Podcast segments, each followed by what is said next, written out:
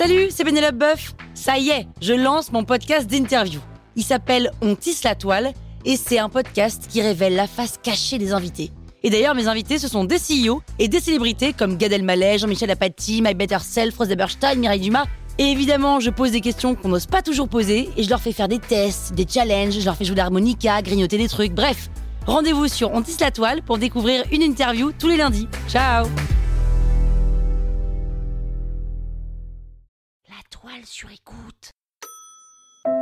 Au bonheur des dames, au bonheur des dames. La mélodie du bonheur des dames, non, je, je vois pas là. Vous écoutez Krusty Book, le podcast qui résume les livres en vous spoilant le hook.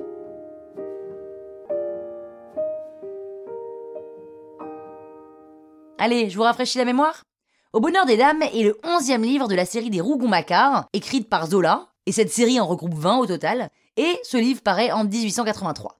Au bonheur des dames, c'est l'histoire de Denise Baudu, une jeune Normande de 20 ans, qui arrive à Paris avec ses deux petits frères. Leurs parents viennent de mourir, et Denise est venue là pour trouver du taf.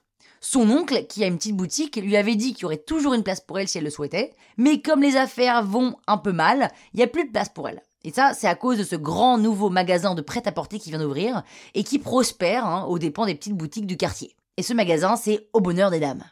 Alors Denise cherche du boulot, mais elle trouve rien, donc elle postule dans ce fameux grand magasin au bonheur des dames, même si ça exaspère son oncle. En plus, elle est nulle en entretien, mais Octave Mouret, le directeur du magasin, lui trouve un certain charme. Et il l'embauche. Alors au début, elle est vraiment pas très douée, tout le monde se moque d'elle, elle est mal sapée, euh, elle loupe une grosse vente, donc on la fait passer de département en département parce qu'on sait pas où la foutre.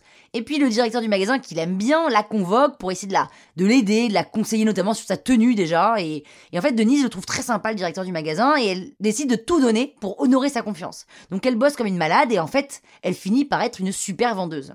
Le problème, c'est que Denise est quand même très mal payée, qu'en plus elle a deux frères à charge, et c'est là que Pauline, c'est sa seule pote du magasin, lui donne un conseil. Elle lui dit Meuf, trouve-toi un amant. Sauf que là, Denise, elle refuse direct, hein, euh, c'est pas du tout son genre, mais quand même, elle se dit Ah, mais c'est vrai que les hommes existent, et donc l'amour est une possibilité. Et elle s'entiche, évidemment, du mauvais garçon, hein, et elle repousse le gentil, hein, comme on fait toutes. Bref, euh, Mouret, lui, il voit qu'elle joue un peu de ses charmes, donc il est fou de jalousie.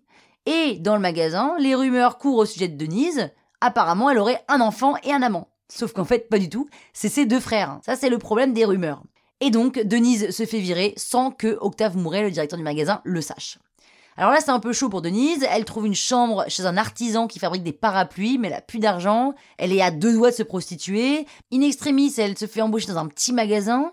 Et en fait, elle commence à comprendre un peu les ficelles et le fonctionnement du business. Et puis elle devient euh, au fur et à mesure très stylée. Et puis en fait, elle reprend un poste au bonheur des dames. Et elle gravit les échelons jusqu'à devenir première vendeuse, soit chef de rayon. Là, Mouret, le directeur, il est de plus en plus amoureux d'elle. Et elle aussi, évidemment. Hein, mais bon, c'est plus compliqué que ça. Et à la fin, qu'est-ce qui se passe? Eh bien, Denise épouse Mouret. Et là, évidemment, c'est le triomphe du bonheur des dames. Parallèlement, on assiste aux conséquences du grand magasin, c'est-à-dire folie consumériste, faillite des petites boutiques, suicide des mais bon, euh, nous on est habitués, hein, euh, vous connaissez Amazon, hein, ouais. Et d'ailleurs, moi ce que je crois, c'est que Jeff Bezos, quand il était jeune, il a lu Le Bonheur des Dames. il s'en est inspiré. J'en suis sûr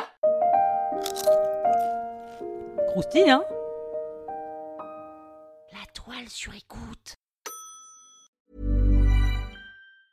Mom deserves the best, and there's no better place to shop for Mother's Day than Whole Foods Market. They're your destination for unbeatable savings, from premium gifts to show-stopping flowers and irresistible desserts. Start by saving 33% with Prime on all body care and candles. Then get a 15-stem bunch of tulips for just $9.99 each with Prime. Round out Mom's menu with festive rosé, irresistible berry chantilly cake, and more special treats. Come celebrate Mother's Day at Whole Foods Market.